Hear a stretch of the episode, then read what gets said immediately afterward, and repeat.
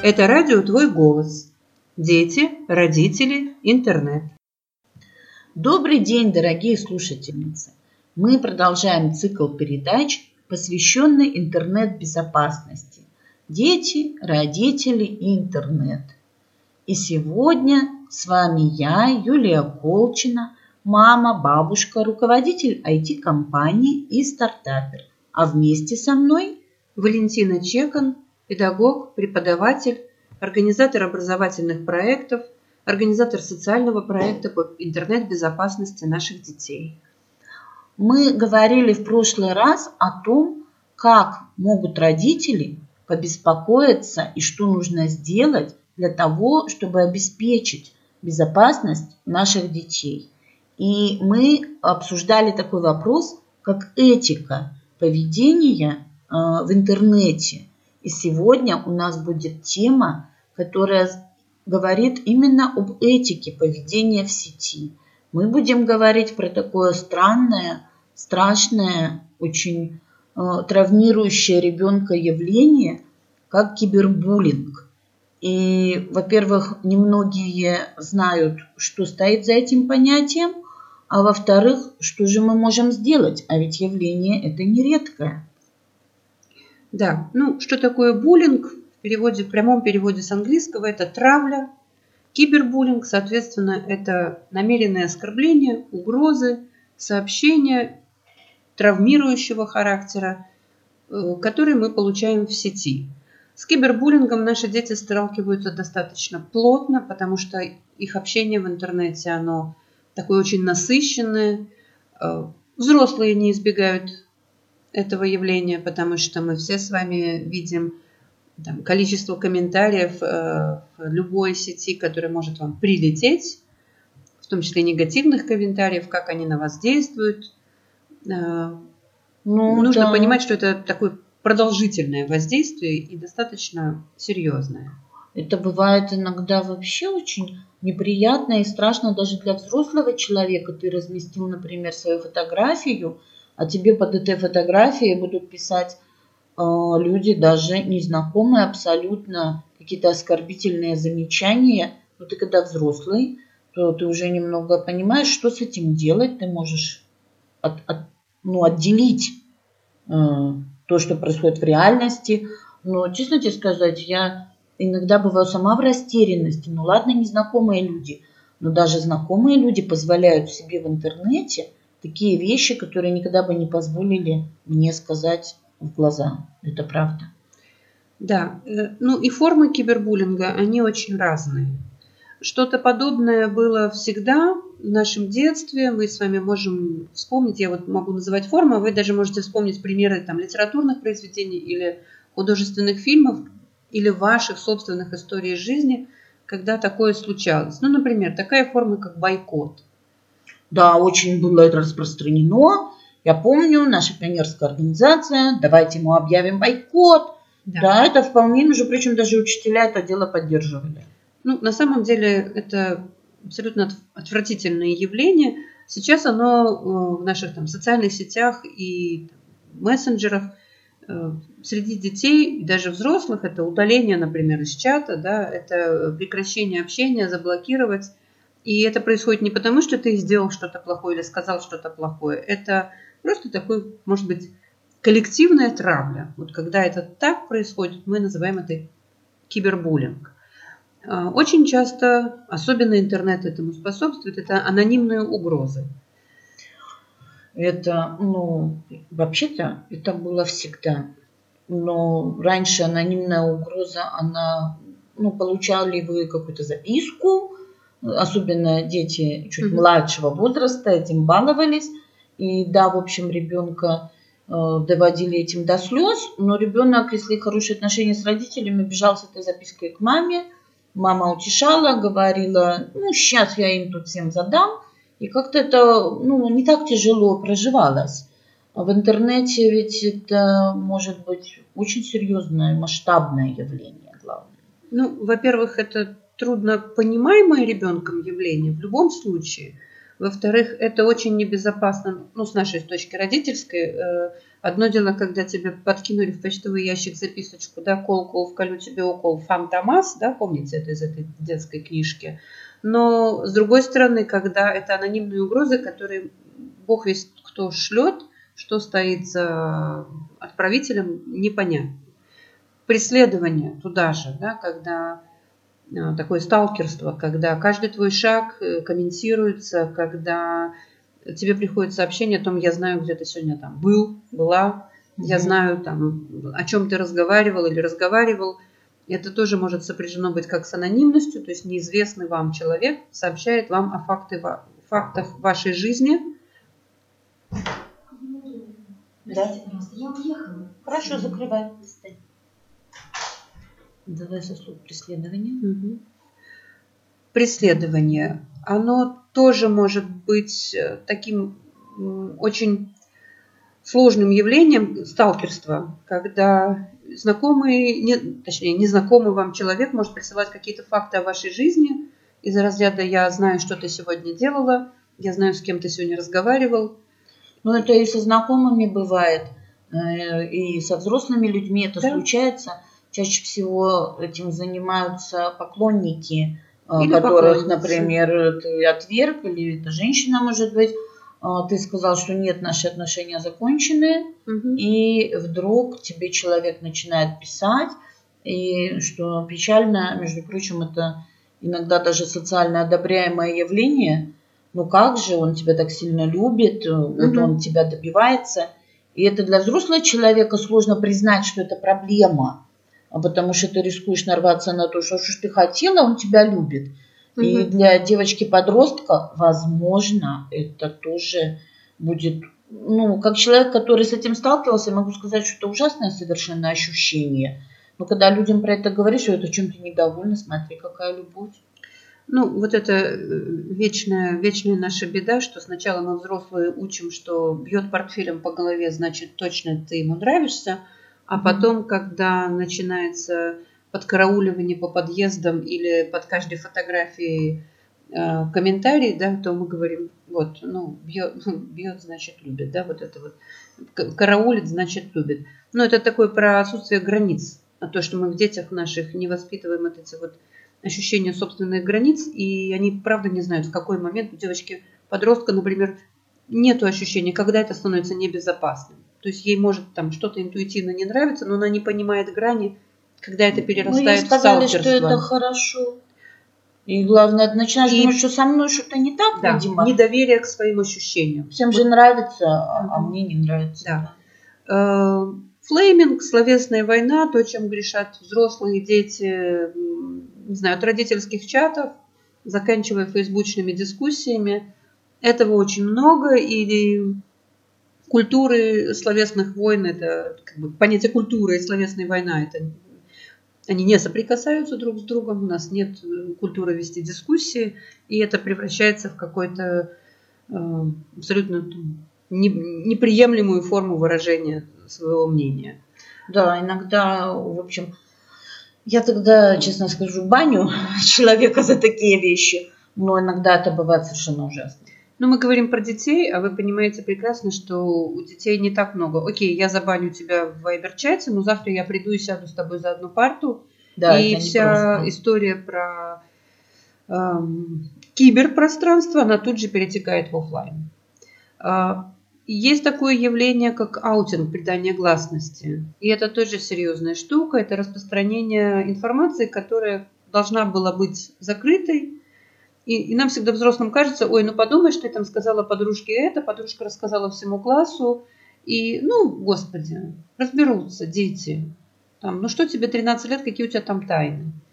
А мы знаем, как, как из этого произрастает ну, конфликты, обиды, подростковые ситуации, вот эти депрессивные эпизоды, которые случаются, и чем они могут заканчиваться. Да? Вот это придание гласности какой-то твоей подростковой тайны, оно может заканчиваться любыми вещами вплоть до подросткового суицида или пары ну, Вообще это ужасно, а, потому что ну, и взрослому человеку неприятно. Я несколько раз сталкивалась с тем, что переписка э, личная становилась там достоянием широкой общественности, mm-hmm. вроде бы мы говорили о работе.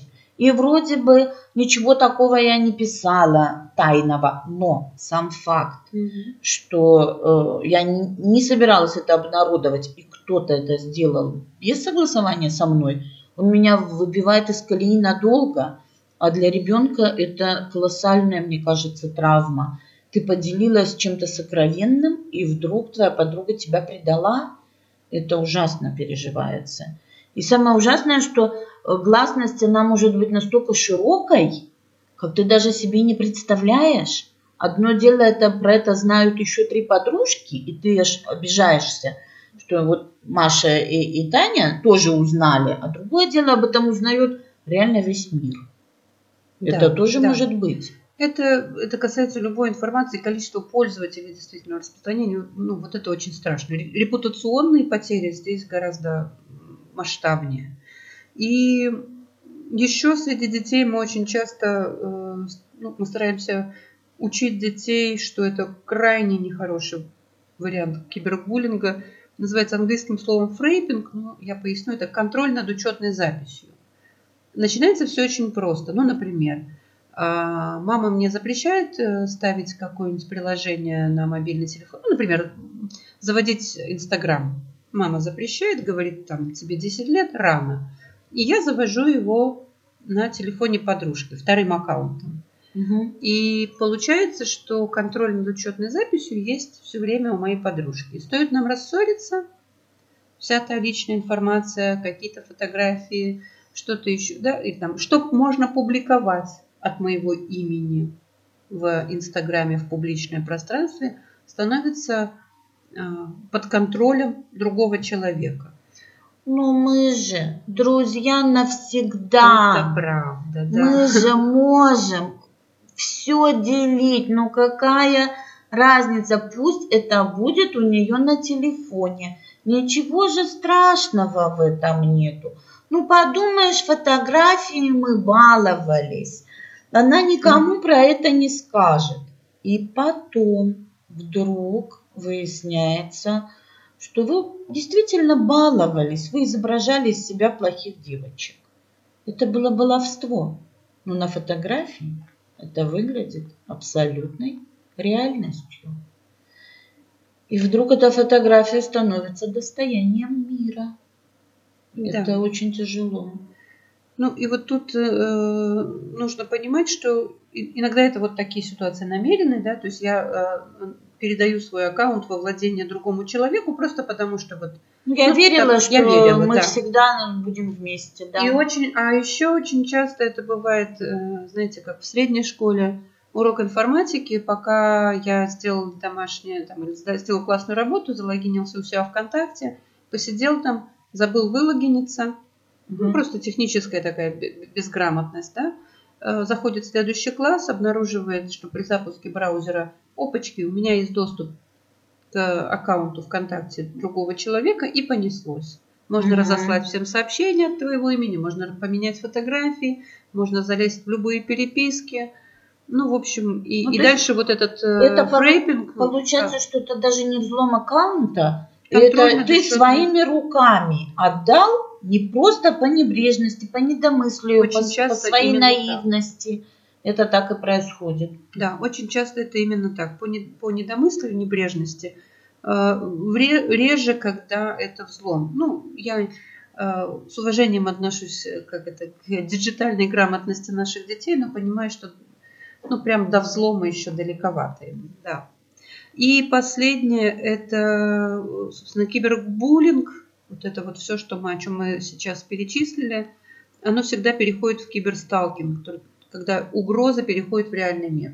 Вот обратите внимание, про что бы мы ни говорили, бойкот ли, преследование, там, словесные войны, придание гласности, контроль над учетной записью, никогда эти все вещи не остаются сугубо в онлайне. Они всегда затрагивают жизнь ребенка в офлайн, в, обыч... в детском коллективе, в семейной системе, в огромном мире. Это всегда вот киберсталкинг, то есть переход в реальный мир – он всегда происходит? Ну, вообще-то, вот если мы про это говорим, я понимаю какие-то моральные страдания.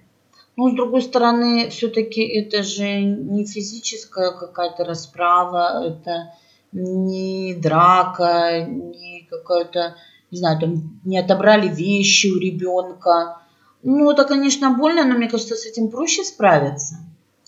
Ну, на самом деле, если мы спросим у детей про это, то они искренне вам скажут, что лучше подраться и на этом разойтись, чем, чем вот эти истории долгосрочные с потерей отношений, с потерей доверия и так далее. То есть, ну, ну правда, это немножко, немножко другой процесс.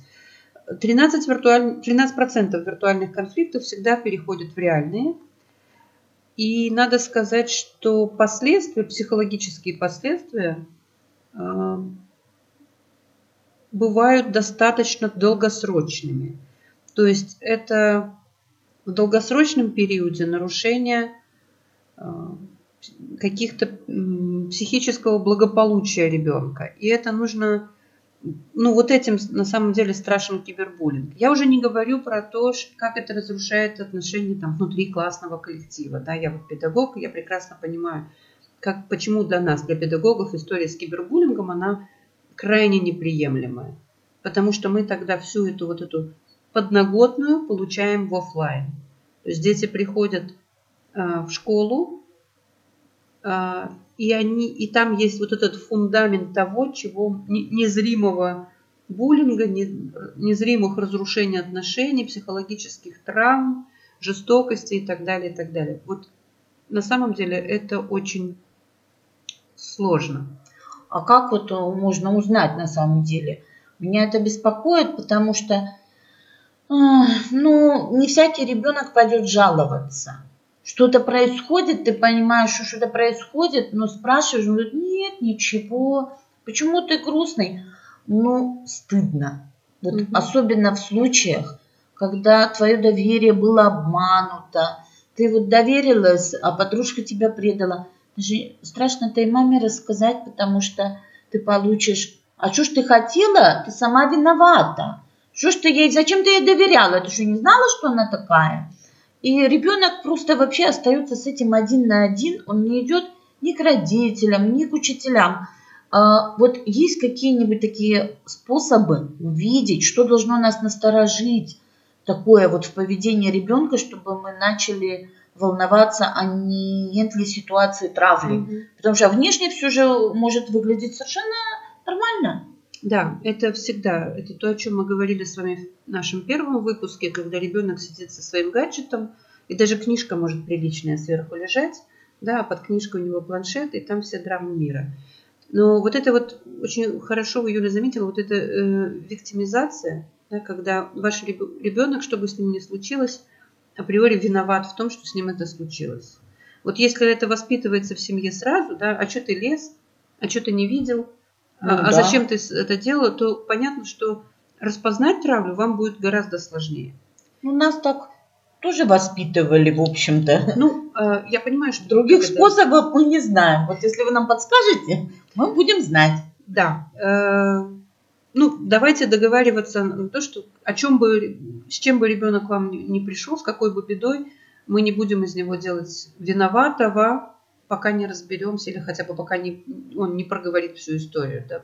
Что-то вот эту фразу «сама дура виновата», вот ее бы хорошо бы изъять из, из процесса воспитания. Но про признаки травли. Если вы хороший родитель, если вы сможете заметить, что ребенок долгое время, много времени проводит в одиночестве, что он как бы исключен из компании сверстников. Ну, какие маркеры, например? Вы предлагаете э, командные игры, или, допустим, они едут на экскурсию, с кем ты будешь сидеть, кто с тобой едет. Да, и он говорит, я не поеду, я не хочу ехать, я, а мне не с кем идти туда. Все пошли туда, а я не пошел туда. Все а, собираются идти на день рождения Кати, меня не позвали. Угу. И, и даже эти ситуации, они не могут, они могут не быть прям прямым указанием на буллинг, но они могут говорить о том, что отношения вашего ребенка в коллективе их нужно проговорить. Я не знаю там конкретно, что вы можете в этот момент сделать. Да, все очень индивидуализировано. Но проговорить их надо. Что происходит? Угу. Очень часто маркером таких вещей А, спроси домашнее задание. Вот там пришел, домашнее задание не сделано, это сплошь и рядом наших Да, забыл, забыл записать. Забыл да. записать. Позвони кому-нибудь, узнай, или напиши кому-нибудь, узнай домашнее задание. Мне никто не скажет. Ну или, ай, кому я буду звонить. Ай, кому я буду звонить. Да, Да. наверное, вот еще я помню что-то подобное. Кого ты позовешь на день рождения, ай, никого. Нико- Я не буду праздновать. Я не да. буду праздновать. В общем, это все настораживающие такие вещи, да? Да. Э, Или, или наоборот, мама, у меня скоро день рождения, э, там все приносят, ну, я так условно, по три конфетки, давай принесем восемь. Мгм. Для того, чтобы вот этот подкуп. Или дай мне, пожалуйста, денег, да, э, там больше, чем... Зачем? А я хочу угостить Катю, Машу, да, и вот надо смотреть, что с этим происходит. Это, это выстраивание отношений, это щедрость такая, да, это... Или это подкуп, желание наладить эти отношения. Или это шантаж, что Мгм. тоже бывает очень часто. Я буду с тобой дружить, если ты будешь вот меня кормить или что-то еще делать, или ты принесешь мне денег. Это очень частая история детских коллективах. Плюс нужно быть очень внимательным к тому, как это происходит в реальной жизни. Да. То есть оно вроде там сначала поругались в интернете, а потом мы смотрим, и что э, Ваня, который приходил раньше к нам каждую субботу, вдруг куда-то пропал, и Мгм. нужно выяснять, если поссорились, почему поссорились, что случилось. Да, Как это, происходит? это мы снова возвращаемся к базовой ценности доверия. И вот если этого доверия между, родитель, между родителем и ребенком нету, то, конечно, очень сложно э, заметить сразу, например, да, э, почему не приводят одноклассников в дом, почему не просятся, например, в гости к одноклассникам, или нет ни одного друга в кружке, ради которого, или, ради которого он туда приходит. Мгм. Потому что нам все кажется, что дети идут на кружок ради кружка, ради той деятельности, которую делают. Ну, это не, очень правда ну, там, мало, в подростковом возрасте. Ну, то есть мы задаем вопрос, что вы там делали, чему ты научился, но мы Да, не но мы спрашиваем, с спрашиваем, кем ты тебе. там дружишь. Абсолютно верно. Ради кого ты туда идешь, да, с кем тебе комфортно работать и с кем тебе радостно повидаться. А, Как правило, ситуация буллинга приводит к нежеланию взаимодействовать в учебном процессе вообще никак. И мы видим резкую снижаемость, ну, то есть депрессивные эпизоды накапливаются и резкая снижаемость успеваемости. Не хочет идти в школу, боится идти в школу, либо начинает ухищрения какие-то, да, пропуски уроков. Очень часто обостряется психосоматика, заболевания э, разного толка. Как правило, это желуд- ж- желудочно-кишечный тракт, либо простудные заболевания. То есть то, на что ребенок, то, что у него в опыте есть, он может этим четко знает проявления, как с этим. Это может быть реально такие проявления. Мгм. Депрессивные эпизоды переключаются внутрь организма, и Мгм. ребенок действительно начинает больше болеть. Ну, то есть мы видим, что что-то происходит, учиться стал хуже, болеть стал хуже. Э, Не факт, что это какие-то обострения отношений в классе, но такой вариант нельзя исключать.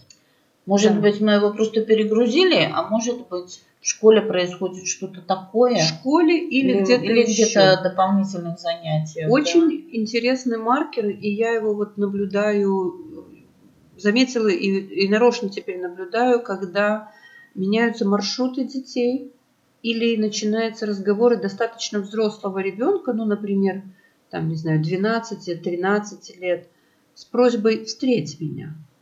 Где О, ты? Да. Где ты? А когда ты будешь дома? А а можно меня кто-нибудь заберет? А заедьте за мной.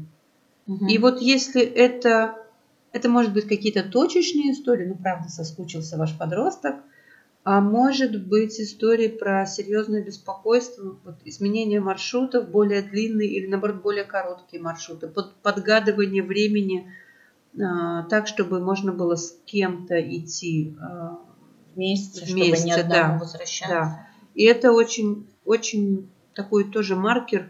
Хорошо, если вы его успеете заметить, это значит, что опасность где-то, ну, она совсем уже оффлайновая такая. Мгм. Про деньги, про личные вещи, про порченные вещи, да, то есть когда травля в интернете переходит в оффлайн, это всегда обретает то, что собственно, то, что было и в нашем детстве, да, когда там, не знаю, портят вещи, крадут вещи, уносят, что-то происходит такое. Но надо понимать, что за этим всегда или это сопряжено с э, травлей в интернете.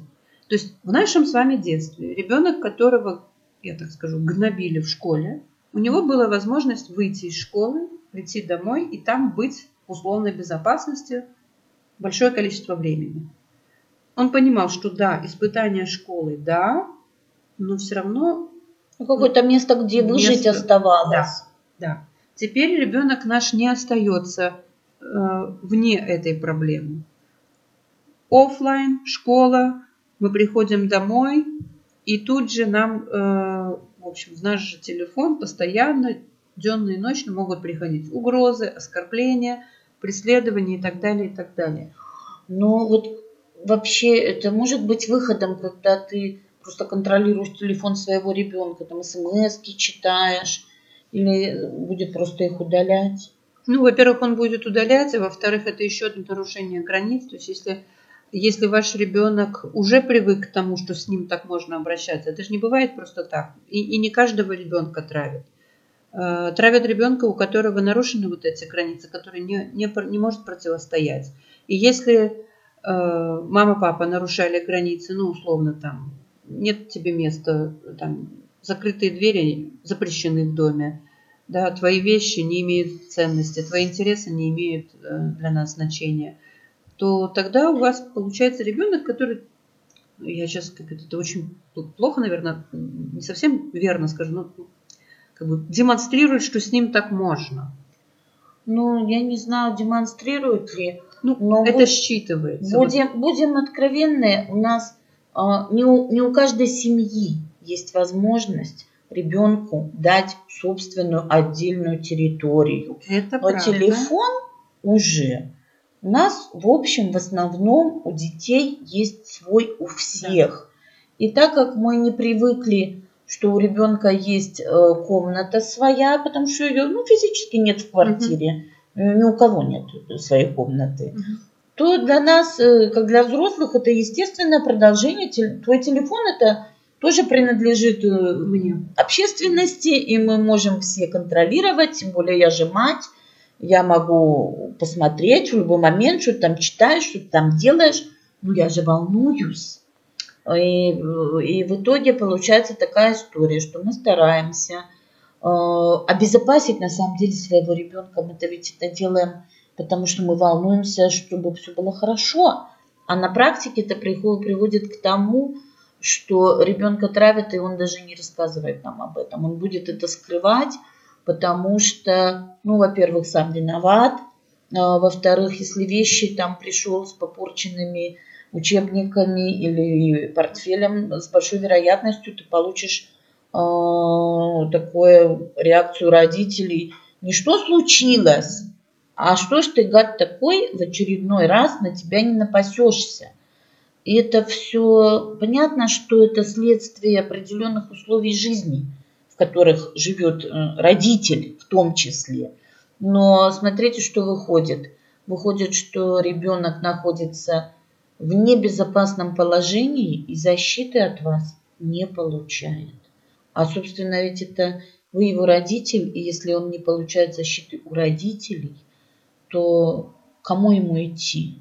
Кто его спасет?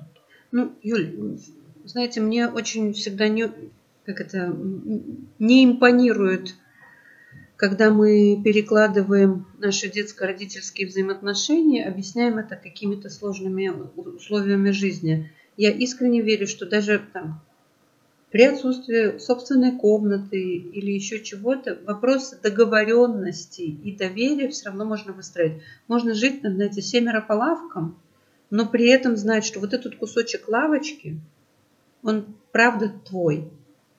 Или вот этот там угол стола, на котором ты раскладываешь свои тетрадки, он вот на это время твой, что что-то что что-то контролируешь и что-то тебе принадлежит, и есть договоренности – нет условий, но есть уважение к договоренностям. И я категорически всегда против э, вот, нарушения границ в договоренностях. Потому что, э, да, у тебя не может не быть, у меня может не быть своей комнаты, но мы с тобой договариваемся об уважении и о том, что мы можем друг другу доверять. Mm. И там такая личная вещь, как телефон, э, ну, я никогда не категорически не рекомендую родителям вмешиваться в влазить туда без разрешения ребенка, просто потому что вы чего-то забеспокоились. То есть сначала разговор, угу. потом может быть просьба, могу ли я посмотреть, угу. что я могу сделать, давай мы поможем. Ну вот сначала договоренности, потом только просьбы, и только потом э, ну, вмешательство с помощью. Ну, я поняла, что нас должно очень насторожить определенные признаки, да. что ребенок э, явно уменьшилось у него количество общения со сверстниками, что случились какие-то изменения в его поведении, э, которые не были вызваны никакими объективными вещами. Он стал ходить там другим маршрутом, угу. или он э, расстраивается, например, мы видим, что телефон посмотрел и в лице переменился. Это вот такие признаки, которые должны нас настораживать. Что-то вдруг стали э, часто рваться и портиться вещи, что-то стали пропадать там пеналы, ручки, прям вот все было в порядке, вдруг раз и стали пропадать. Что-то вдруг деньги начал просить э, больше карманные. Это не повод устроить ребенку скандал, э, как ты смеешь э, требовать, а повод э, договориться, обсудить, что же такое происходит. Это не повод нарушать границы ребенка, это не повод обвинять ребенка, но это повод свою тревогу трансформировать во что-то более близкое и доверительное. Никого, кроме вас, возле ребенка нет. Вы родители. Не ребенок обязан вам обеспечить вашу спокойствие, а вы родитель. И вам нужно беспокоиться и договариваться. Вы взрослый, он маленький. Ну что ж, при, приходится признать, что это не очень простая задача. И в следующем нашем выпуске мы поговорим о том, что родители могут сделать для того, чтобы не допустить э, такой ситуации, когда их дети подвергаются травле. И что родители могут сделать, когда такая ситуация уже сложилась, как нужно действовать. Про это все мы поговорим через неделю в следующем выпуске. Спасибо, Валентина. И спасибо вам, дорогие наши радиослушательницы, что были с нами, что слушали нас. Желаем вам покоя и мира в ваших семьях, безопасности вашим детям, уверенности вам. До встречи в следующий раз. Спасибо вам, дорогие слушательницы. Ждем вас в следующий раз. До свидания.